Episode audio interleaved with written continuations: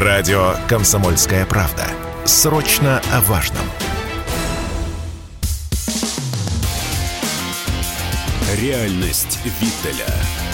Программа о том, что происходит в мире на самом деле.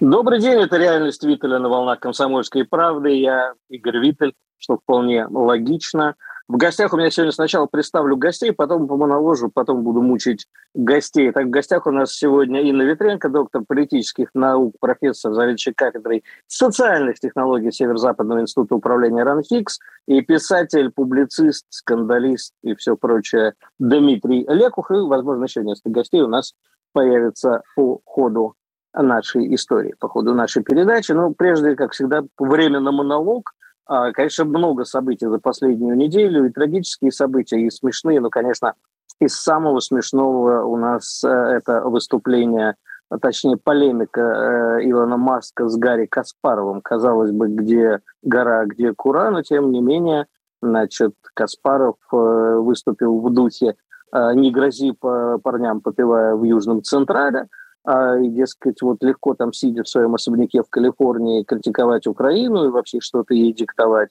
А на это Илон Маск, в общем-то, вполне логично ему ответил, что, в общем, знаешь ли, а ты, конечно, играешь в шахматы не хуже моего айфона – а вот, кстати, странно, почему Илон Маск до сих пор свой телефон не придумал. Но, тем не менее, не хуже моего айфона, возможно, даже так же хорошо, как мой iPhone, я не помню точную цитату. Но вот вообще придурок ты по жизни, никакого у меня особняка нет, и, в общем, даже дома нету. Но э, это, конечно, было смешно, и сейчас эта история продолжается. Вообще история с Илоном Маском, она забавная. Сначала человек помогает Старлинкам, то есть спутниками, а, украинской армии, прямо на передовой там у них интернет, и все, чем они страшно хвастаются. Потом он говорит, э, что, в общем-то, хватит, э, пацаны, я не готов за вас столько платить. А в ответ э, украинцы в традиционной манере посылают его куда подальше. Они вообще очень любят кусать руку дающую. И а, Илон Маск в ответ говорит, ну, в общем, сами идите, ребята, будете без Старлинков. Тут вмешивается Пентагон, говорит, что такое. И, в общем, у Илона Маска уже начинаются э, неприятности в Соединенных Штатах. Но я думаю, что, конечно, он не очень подумал, потому что ему казалось, что он схватил Бога за бороду, так как, простите за грубость говорится, а его самого крепко держат американские власти за известное место, ну, потому что иначе что ж такое-то? Ты, парень, готов по-крупному работать, и, в общем-то, в таких важных технологических сферах, а вот договариваться и помогать Украине ты не готов. Не делай это. Ну и, конечно, самое смешное, что случилось на этой неделе, это Лиз Трасс, бывший уже премьер-министр Великобритании, которая проиграла Э, гонку за выживание Салату Латук. Ну, не все, наверное, знают. Там все время журналисты одной из английских газет поспорили, кто продержится дольше. Салат Латук, у которого срок годности примерно 30-40 дней, либо Лиз Страс а, на посту премьер-министра. Ну и вот Лиз Страс продержалась на посту 44 дня, на 45-й сдалась. Салат Латук по-прежнему свеж и хороший. Думаю, что уже можно с ним биться на нового премьера Индии, которым стал а, индус, что, конечно, прекрасно для э, бывшей империи, которая теперь в колонии. Вот сейчас особенно хорошо в Лондоне. Премьер-министр Великобритании индус теперь, причем вроде как из Кштариев, а вот э, мэром города Лондона является пакистанец. Вот я не знаю уже, куда дальше. Хотя я, конечно, не готов смеяться над такими вещами, но поневоле расхохочется. Кстати, уже Карл Третий который помощью официально не коронован, он сегодня все спорили, будет он пожимать руку индийскому премьер-министру. Потому что, судя по байкам, вот Елизавета II сказала, никогда, никогда не потерплю индуса. Ну, этого уже сейчас у нее не узнаешь, даже если эксгумацию сделать, а тут значит, все-таки спорили, будет Карл III пожимать ему руку, пожал. Ну и теперь можно, конечно, ставить, я лично ставлю на салат латук. Ну и последнее, о чем хотелось бы сегодня поговорить, о чем я поговорю сегодня обязательно с нашими гостями в том числе, это, конечно, об эскападе Антона Красовского, но об этом позже. Итак, здравствуйте, дорогие гости. Инна, начнем с тебя. Э, мы еще много событий, кстати, не обсудили, а, но вот если уж мы так за, закончили эту часть э, на англичанине, то, естественно, хочется вот что обсудить. Скажи, пожалуйста, а как ты считаешь, новый премьер Великобритании – это для России хорошо, плохо или никак? Потому что вроде, с одной стороны, он сказал, что пора все это заканчивать на Украине, с другой стороны сказал, что в два раза вроде пообещал увеличить э, помощь Украине. А, добрый день, Игорь. Добрый день, радиослушатели. А, мы закончили, Игорь, а, не на англичанине, а как раз на индусе. Ну, хотя гражданство у него Да, английское. на индусе, прости, я да. говорил, да, на англии. В отношении Риша Сунака. Здесь, вы знаете, палка о двух концах. Вот, вот смотри, ты смогла выговорить э, Риша Сунак, а Джо Байден не смог. Он его назвал Раши э, Санак, по-моему, или что-то типа этого. Ну, понятно, что, слава богу, у меня еще пока старческой деменции нет, а, поэтому выговорить могу, и тем более а, английскую политику внутреннюю и внешнюю, как политолог, очень хорошо знаю. А, на самом деле Риши Сунак умен. Так вот вопрос, а, хорошо ли это для России или плохо? А вот, допустим, Михаил Делягин, нам с тобой известно, считает, что это плохо, а я считаю, что наоборот это хорошо. Мы уже имели 44 дня глупого премьер-министра а, Великобритании Лиз Трасс. Кстати, вот эм, я не додумалась 6 сентября, беседуя в рамках дискуссии с французскими политологами и британскими на национальном канале Саудовской Аравии, когда я им говорила, говорила о том, что Листрас долго не продержится. Это временщик, который э, пришла только по сговору коллективного Запада, Запада и э, э, выполнит, так скажем, она эту миссию э, своего представительства и присутствия, она делает ошибок и уйдет. Э, они надо мной прям смеялись, говоря о том, что я не знаю э, английскую политику, я не понимаю монолитность консервативной партии Великобритании и так далее. Вот надо было тогда мне тоже э, ставить на салат, и я я бы не проиграла. Но, слава богу, теперь эта дискуссия очень хорошо тиражируется и ссылаются на нее э, на международном масштабе. Э, так вот, Риши Сунок действительно самый авторитетный э, политик консервативной партии. Это было еще до избрания Лиз Трасс, потому что на первичном праймерис, то есть э, предварительном выдвижении кандидатов из числа э, вот, э, э, парламентариев и консерваторов, э, он был самым первым. Лиз Трасс там заняла э, только четвертое место. Но поскольку здесь конъюнктурно разыграли э, карту такую, что нужен политик с радикальной риторикой в отношении России, готовый принимать такие радикальные меры, Соответственно, здесь под воздействием Вашингтона и под воздействием коллективного Запада продавили э, фигуру Лиз Трасс. А, плюс ко всему еще не могли Риши Сунаку простить э, его отношение к Борису Джонсону, как он э, себя повел, и все вот это предопределило существование этой а, странной мадам, которая послужила поводом срабатывания очень глобальных причин падения экономики э, Великобритании.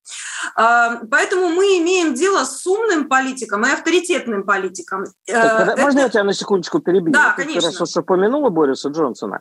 Скажи, пожалуйста, буквально там еще пару дней назад Борис Джонсон говорил, что он собирается э, еще раз э, стать, возможно, э, премьером Великобритании. Отправился, как я понимаю, с отдыха в Лондон. Да, и вдруг из маминой спальни кривоногий хромой выбегает Риши Сунок. И э, кто-то что-то, видимо, говорит Джонсону, чтобы он не лез. И он моментально отходит в сторону. Что это было? Нет, Игорь, на самом деле все не так. Все гораздо проще, смешнее и похоже на театр абсурда. А, Борис Джонсон, отдыхая в Доминикане, а, получил известие с родины о том, что Ли Страсс уходит в отставку. Он, как шоумен, который сам себе режиссер, а, решил разыграть карту Черчилля. Если мы помним, э, в истории Великобритании только единственный случай был, когда премьер-министр дважды э, вот, э, заходил на эту должность, это был Черчилль. И Черчилль, прежде чем зайти второй раз на эту должность, он шесть лет отчаянно боролся в лагере оппозиции прежде чем это место заслужить. Так вот, Борис Джонсон, об этом говорят и таблоиды Великобритании, сказал о том, что он будет вторым э, Черчиллем. Неплохо так себе примерил роль. Э, и... Подожди, но тут еще один момент, прости, перебью, очень важный, мне кажется, это ключевой момент во всей истории. Дело в том, что Борис Джонсон, так же, как и Черчилль, э, любит забухать а вообще не чувств никаким удовольствием, за что его уже э, скандал-то знаменитый этот covid-party, который он устраивал. А сейчас Британия получает индуса, который не пьет, не курит, И вообще, по-моему, так, правда, он что-то говорил, там, не буду говорить о чем в эфире, но неважно. Это ж как может управлять такой страной человек чуждый плотских удовольствий. Это безобразие какое-то, мне кажется. Поэтому ну, нужен Джонсон все-таки. Пусть уж клоун, но хотя бы известный.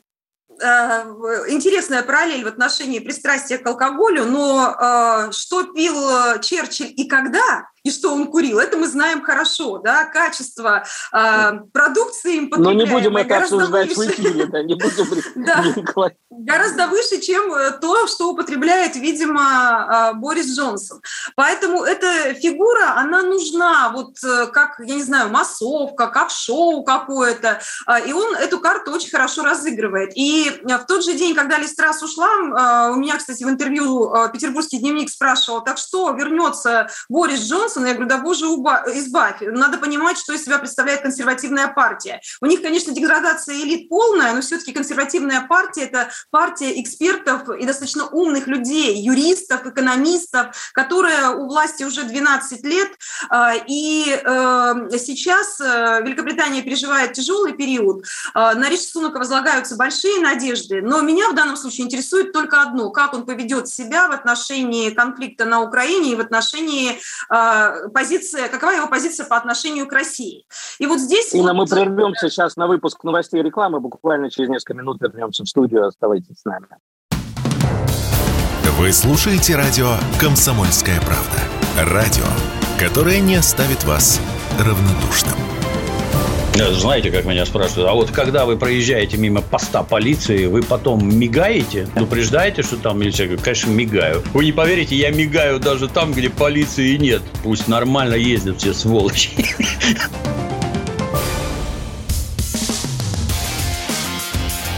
Реальность Виттеля. Программа о том, что происходит в мире на самом деле. Итак, мы возвращаемся э, в студию. Напомню, это реальность Виктора на волнах комсомольской. Правды в гостях у нас Инна Ветренко и Дмитрий Лекух. Э, Ин, я на секунду все-таки хочу уйти к Диме, услышать его точку зрения, если ты не против. Да, с удовольствием. Дима, дорогой, скажи, пожалуйста, а вот э, все-таки мы так и не ответили пока на вопрос, кто нужен России, умный или дурак. Вот ведь на самом деле Инна говорит, э, называет там раз всякими словами, так по мне, так чем хуже, тем лучше. Ну, развалила она экономику Великобритании, начала разваливать так. Обвалила фунт.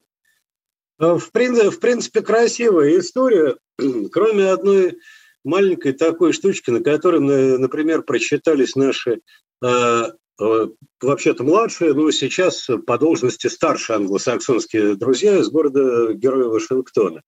Когда они считали экономическую ситуацию, я говорю только об экономической ситуации, по тому, как они успешно схарчат континентальную Европу, и мы понимаем, что это было одной из целей, из целей, может быть, даже главной целью экономической войны, они не прочитали одного, что на самом деле слишком тесно взаимосвязаны вот этой тонкой системой кровообращения, их заокеанская экономика и континентальная европейская. И там помимо решения а, объективных задач вылезли такие милые вещи, как, ну ладно, там вы сумели, ребят, сделать, добиться того, что газ в Европе дороже в 4 раза, чем в Штатах. Вот милая картина, да? Но оказывается, часть э, условных запчастей к какому-нибудь условному автомобилю американскому производится в Европе, и они настолько тесно взаимосвязаны, что это идет по цепочке по себестоимости э, по всему. Поэтому э, мир намного сложнее, чем мы думаем. И э, в этом мире всегда, вот у меня был товарищ в свое время в бизнесе, он говорил, Дим, в бизнесе все зависит от задач. Какие задачи ставишь перед собой? И либо ты их не выполняешь, либо ты их не выполняешь.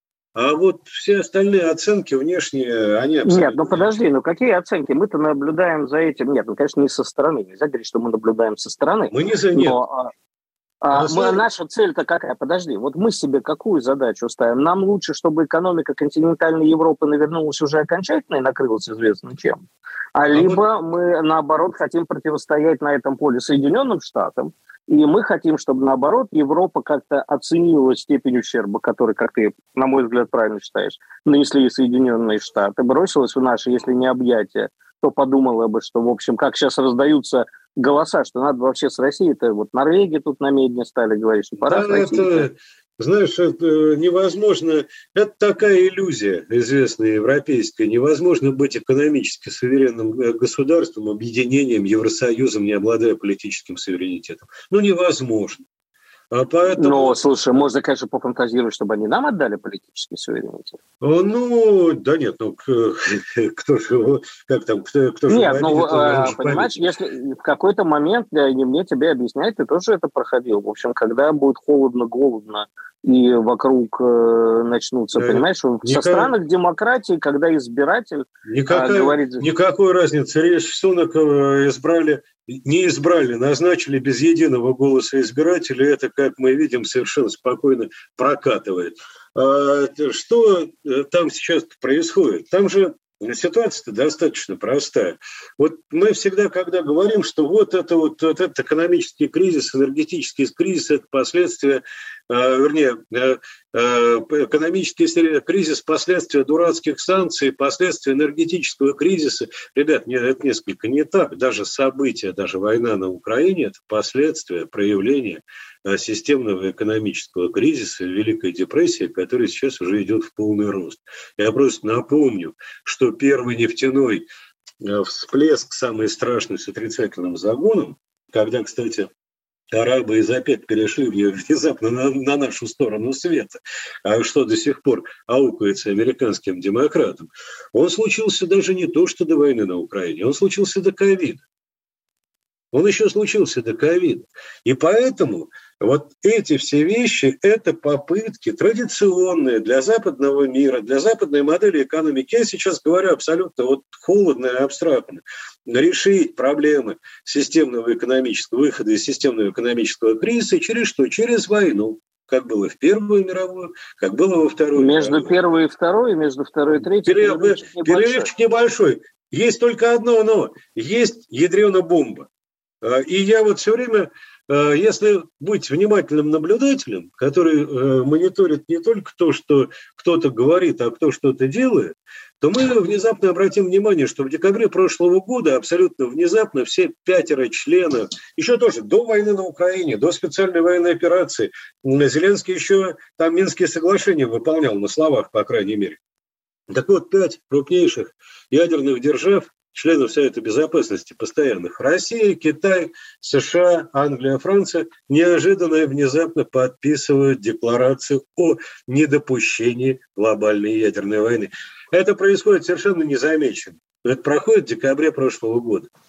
Ребята, Спасибо, Дим. Э, Инна, сейчас вернемся. Там присоединился еще один гость, наш э, прекрасный собеседник, руководитель экспертного совета Российского Китая, Китайского комитета дружбы, мира и сотрудничества Юрий Ставровский. Юрий Владимирович, здравствуйте. Добрый день. Да, Юрий Владимирович. А ну, вы меня вопрос... видите, слышите? Нет, я вас не вижу, но мы вас прекрасно слышим. И этого а это достаточно, но если хотите, да, можете включить видео. А, и вот что я вам хочу сказать, Юрий Владимирович, точнее спросить. Одно из самых а, больших событий последних дней, это а, как то, что некоторые эксперты, может, вы с ними не согласны, называют то, что китайская а, власть смогла переиграть американцев и, и э, не допустить переворота проамериканского, ну и, в общем, разных прочих вещей. Правда ли это на самом деле, или это несколько наивный взгляд на вещи? Это очень наивный, э, очень, э, я бы сказал, неинформированный взгляд на вещи. Ну, поэтому объясните нам неразумным, что же Да, такое? конечно, конечно, придется. Э, дело в том, что никакой оппозиции в Китае нет, никаких бунтов там не предвидится – вот этот инцидент э, с Худинтао, э, бывшим генсеком, бывшим председателем, он связан с тем, что человеку на днях исполняется 80 лет. Ну, не так много. Да, ну, вот, Байден помалу уже будет. Президент Байден, например, которому тоже на днях исполнится 80 лет, он все время оступается, глупости говорит. И это не вызывает никаких э, сомнений в том, что американский режим вот-вот рухнет, что там вообще произойдет черти знает что, и что какие-то темные силы э, на злобно гнетут. Да, заговор там составили. Э, ну вот, поскольку версий много, я тоже имею право на версию. Я считаю, что злую шутку со стариком сыграл чай. Вы видели, что там стоит чашечка большая кружка фарфоровая с чаем, он из нее прихлебывал, он сидел слишком долго, и с ним случилось то, что э, случается с пожилыми людьми в такой ситуации. Я не раз видел подобные случаи на затянувшихся партийных собраниях еще в ту э, пору. Но неважно. Э, ясно, что, конечно, это все не было предусмотрено никакими сценариями. И ясно, что это оттянуло внимание э, мировой прессы, от э, самого съезда, от его решений, которые реально имеют э, очень большое значение для Китая, для Америки, для нас и для всего мира. По поводу того, что Хузинтао приписывает, что он лидер комсомольцев – и лидер антиамериканских сил. Э, я хочу напомнить, что когда он был еще председателем... Наоборот, эксперты говорили про проамериканские силы. Он как а, да, что он проамериканский. Да, да конечно, да. Да. Так вот, эм, в 2008 году, когда он был как раз еще повелителем Поднебесной, к нему пожаловал другой повелитель по имени Барак Обама. И Обама предложил ему заключить пакт G2. Помните такой? Или да.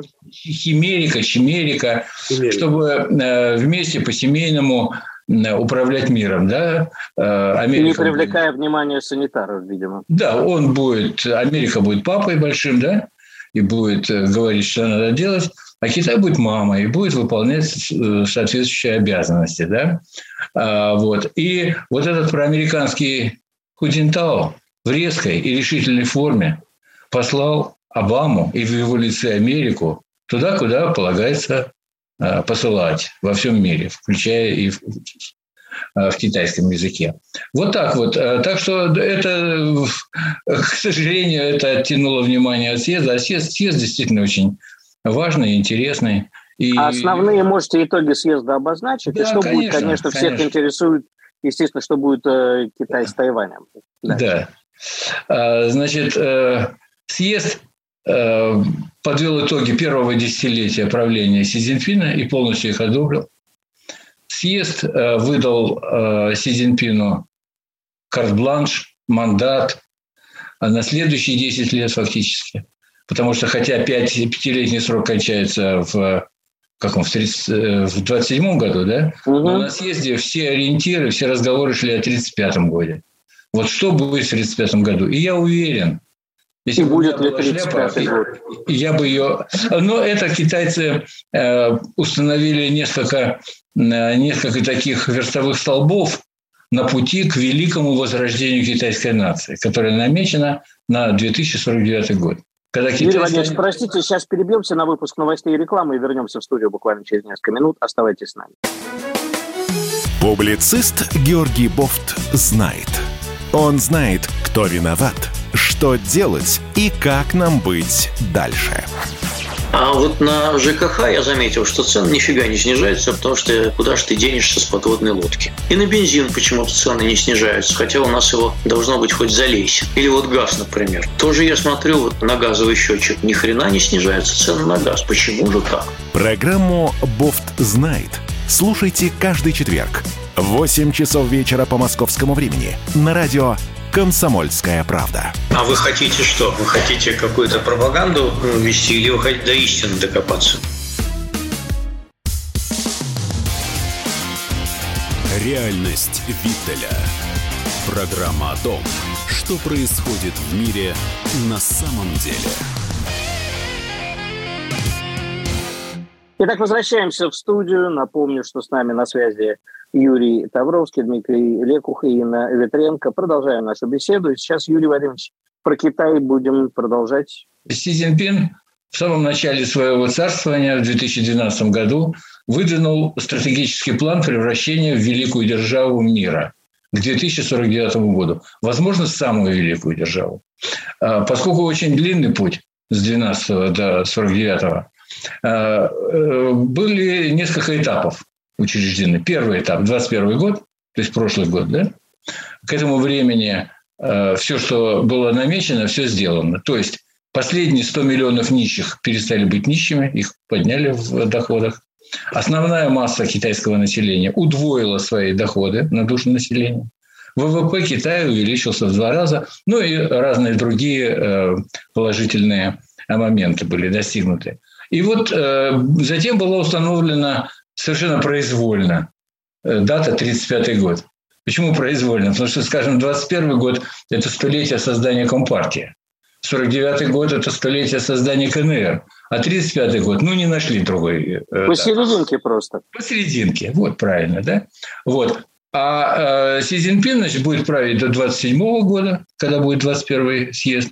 И на этом съезде, если он будет жив-здоров, его переизберут еще на один пятилетний срок, и он будет править до 1932 э, года и, возможно, и дальше. Это, в общем, такая традиция э, где-то китайская, потому что тот же Дэн Сяопин, который установил, э, установил такое негласное правило два раза по пять лет, он же правил-то на самом деле очень долго.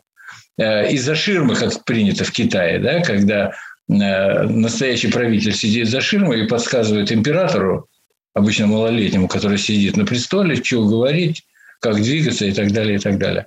Вот. Э, и э, этот съезд также очень интересен э, с моей точки зрения. Два новых момента Си Цзиньпин провозгласил, которые будут разворачиваться и в очень интересной форме. Первый.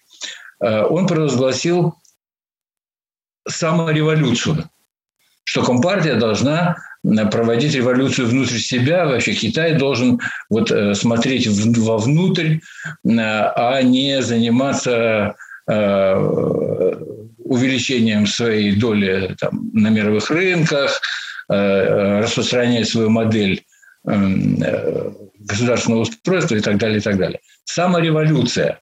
Ну и в партии, я думаю, действительно будет много Э, всяких э, интересных... Перестройка, как у нас там говорили, перестройка, перекличка, перестрелка, а потом перекличка, да, примерно Вот, так. наверное, наверное, что-то в таком роде. Но для Си Цзиньпина вообще характерно, что надо заботиться о своих людях, о китайцах, а э, о других там странах пусть заботятся их руководители. Да? Это разумно, это еще Сергей Абсолютно. говорил Абсолютно. во время русско-японской войны. Да. Хорошо бы своей стороной посмотреть, посмотреть, а не на Манчжурию. Вот, а, вот, абсолютно верно.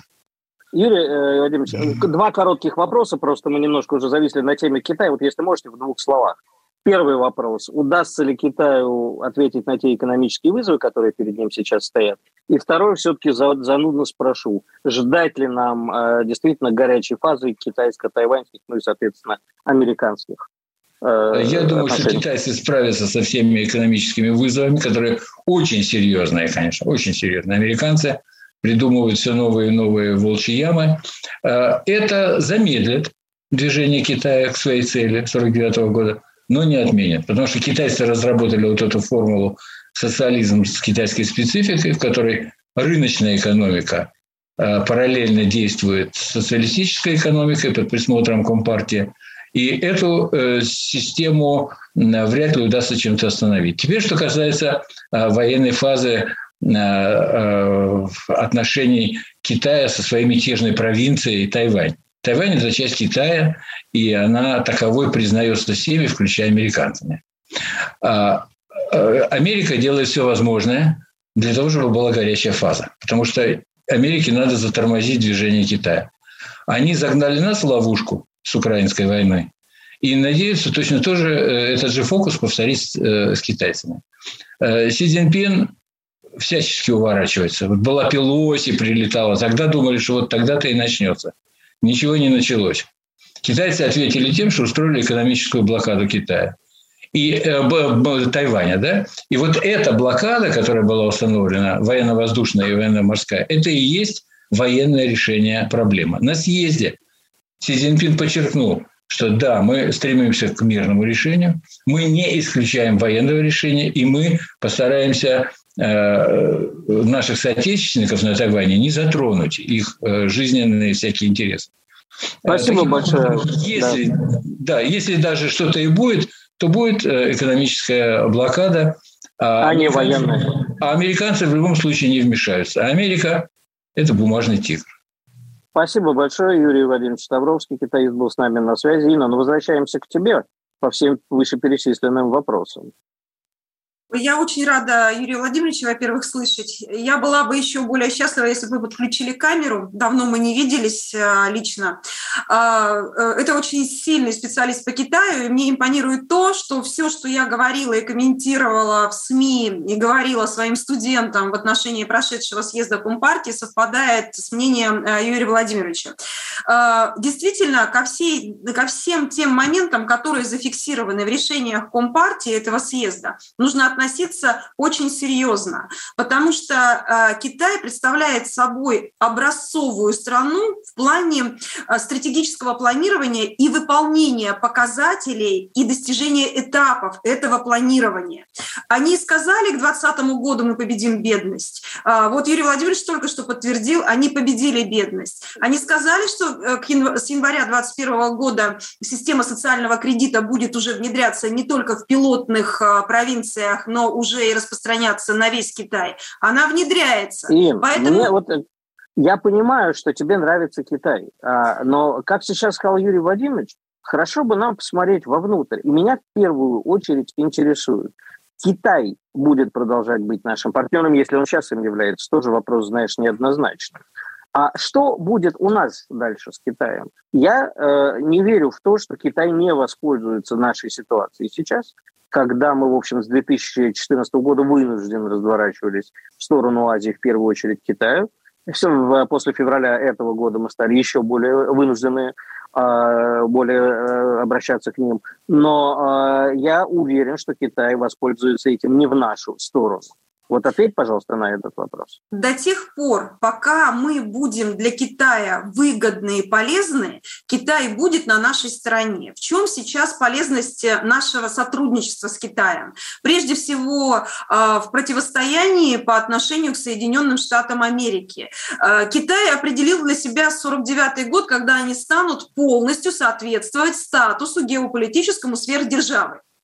А, вот, по сути, это их главная сейчас стратегическая цель – путеводная звезда. Вот сейчас на пути к этой цели Россия – противостояние Америки, которая не дает возможности Китаю становиться вот этой вот сверхдержавой и идти по своим, э, делать свои шаги э, различными путями, экономическими, внешнеполитическими через Тайвань. Э, Россия Китаю нужна. До Дима, тех пор мы будем вместе. Как только Дима, наши вот интересы скажи, разойдутся. Дима, вот скажи, пожалуйста, Россия это сверхдержава или нет? Нет, конечно, я вам нет, могу нет. политолог сказать. А, без, э, Россия, безусловно. И хотим ли мы быть сверхдержавой? Во-первых, Почему во- все время говорим о России, о Китае и Америке? Во-первых, во-первых, давайте называть вещи своими именами. Россия, безусловно, является глобальной сверхдержавой. Потому что в мире есть только две сверхдержавы, которые могут уничтожить весь, весь этот шарик целиком и полностью. Это Россия и а США. Тебе не, а тебе не кажется, что сверхдержавность не в этом?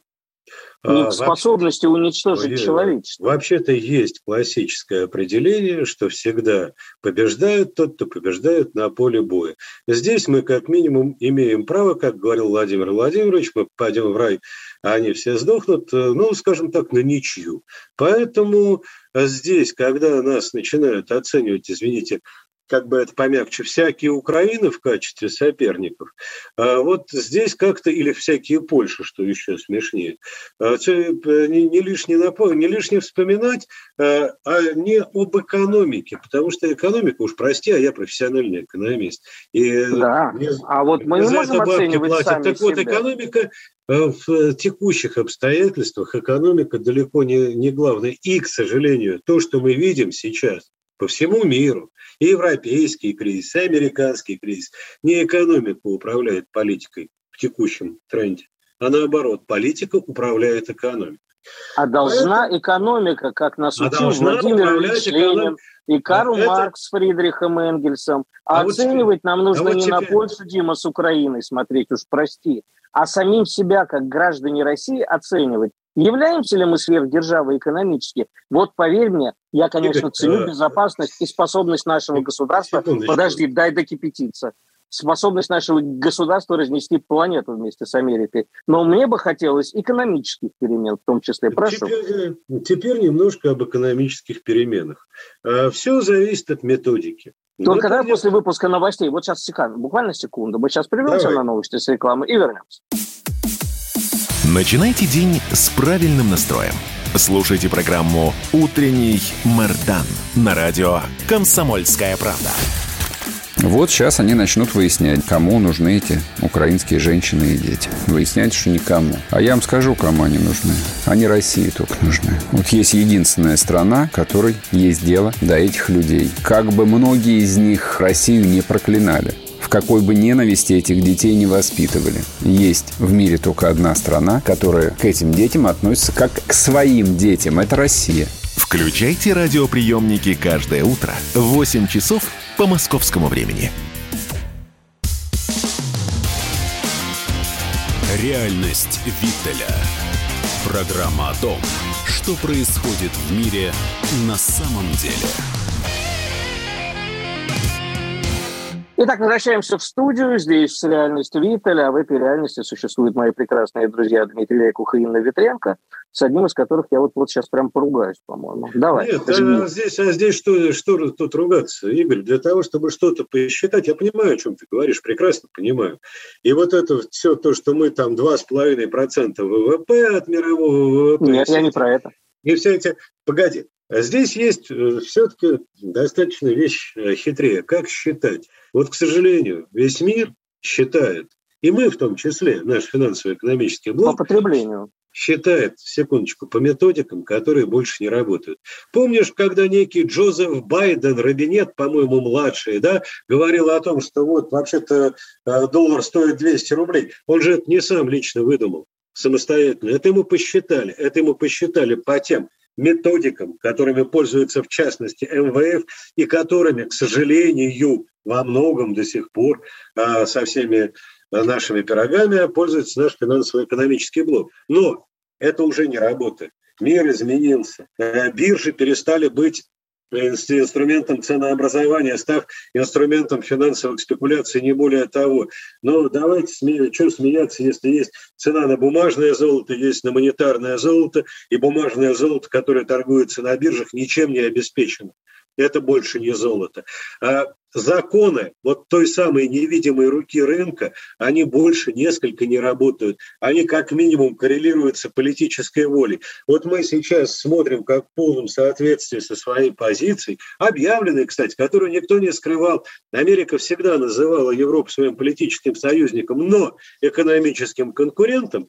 Вот как этот экономический конкурент не нами, Соединенными Штатами Америки просто выносится в одну калитку. Уже 7 триллионов долларов приблизительно, по моим вот таким прикидкам, по-моему, эвакуировались за океан. Начинают эвакуироваться технологические цепочки в полный рост.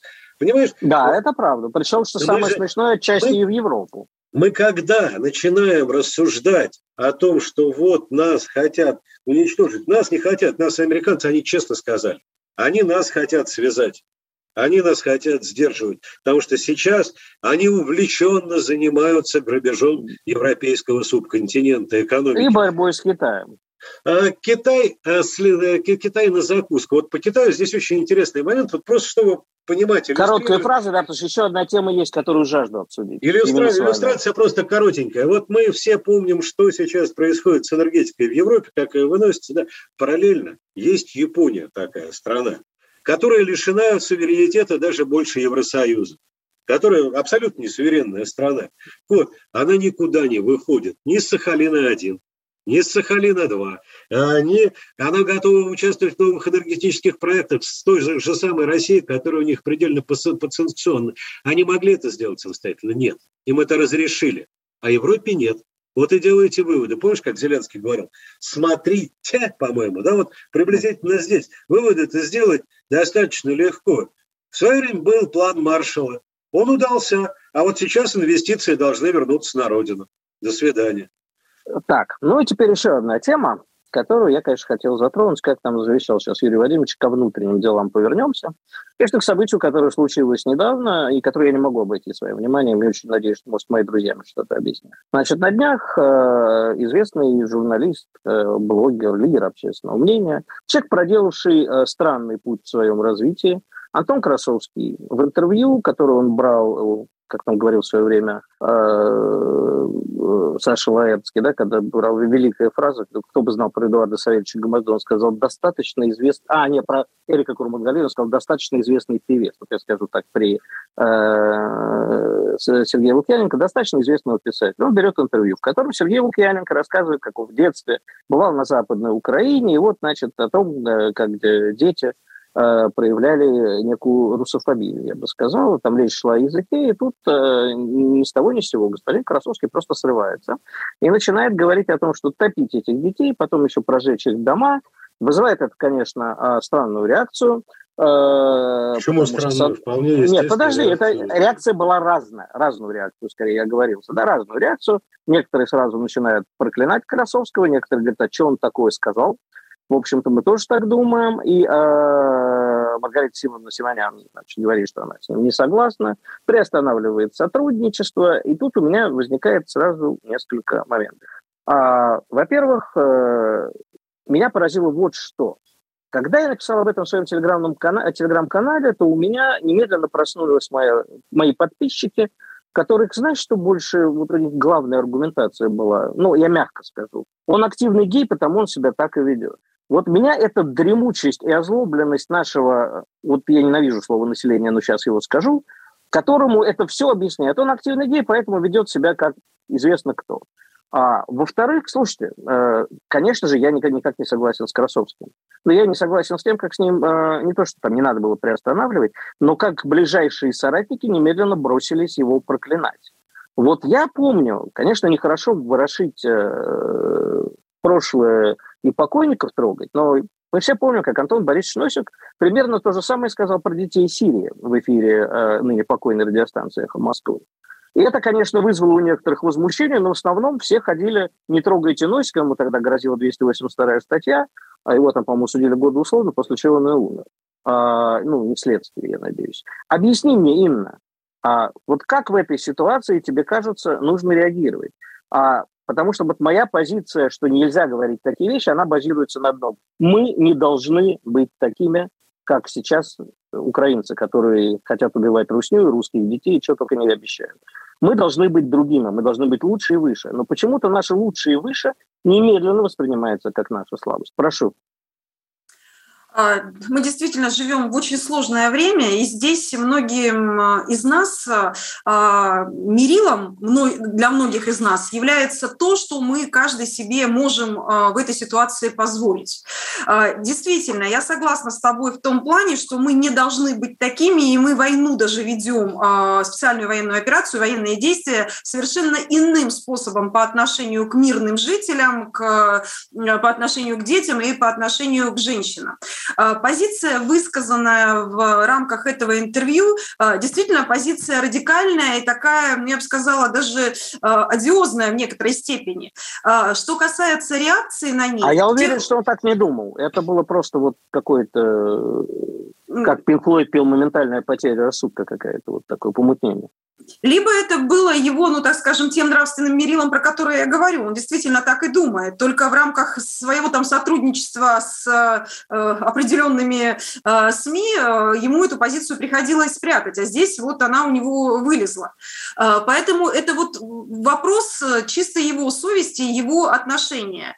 Я подобного рода высказывания, подобного рода заявления считаю не соответствующими э, общественному мнению, мнению тому, который сейчас в России существует. Хотя многие говорят о том, что мерить общественное мнение – это все равно, что замерять среднюю температуру по больнице. Ну нет уж, извините. Основные какие-то тренды, э, которые сейчас волнуют наше общество, и оценки, которые они этим трендам дают, выявить можно при помощи мною любимой социологии.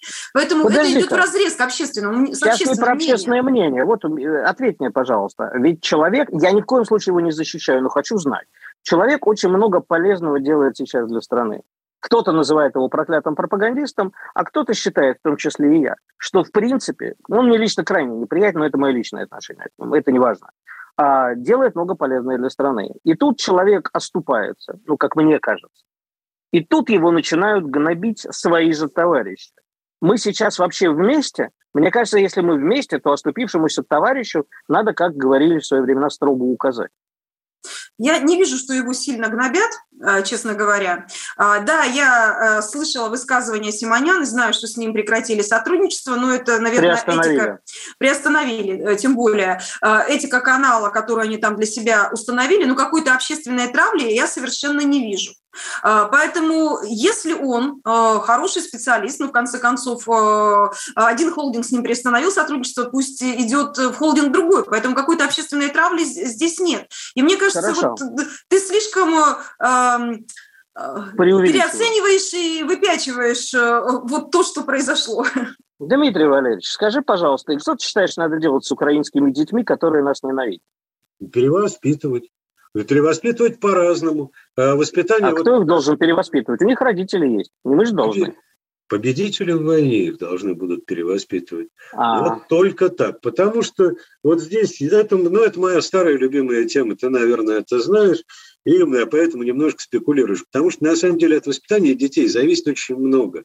На самом деле ребенок, которого мы привыкли превозносить, что вот как чистый лист и прочее бла-бла-бла, на самом деле, по большому счету, это маленькое чудовище. Вспомним «Повелителя мук». Замечательный, замечательный роман «Что бывает...» Товарища Голдинга. Голдинга. «Что бывает с детьми, даже прекрасными из церковного хора, вот когда они оказываются в таких обстоятельствах».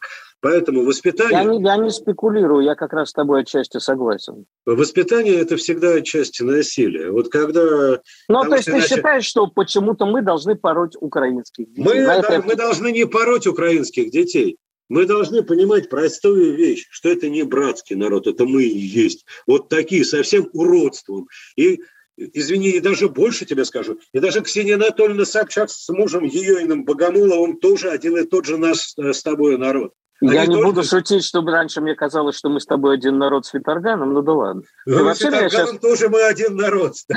Дмитрий Лекух и Инна Ветренко были у меня в гостях, а я Игорь Виттель. Это была реальность Виттеля на волнах «Комсомольской правды». Увидимся и услышимся в следующую среду. Реальность Виттеля. Программа о том, что происходит в мире на самом деле.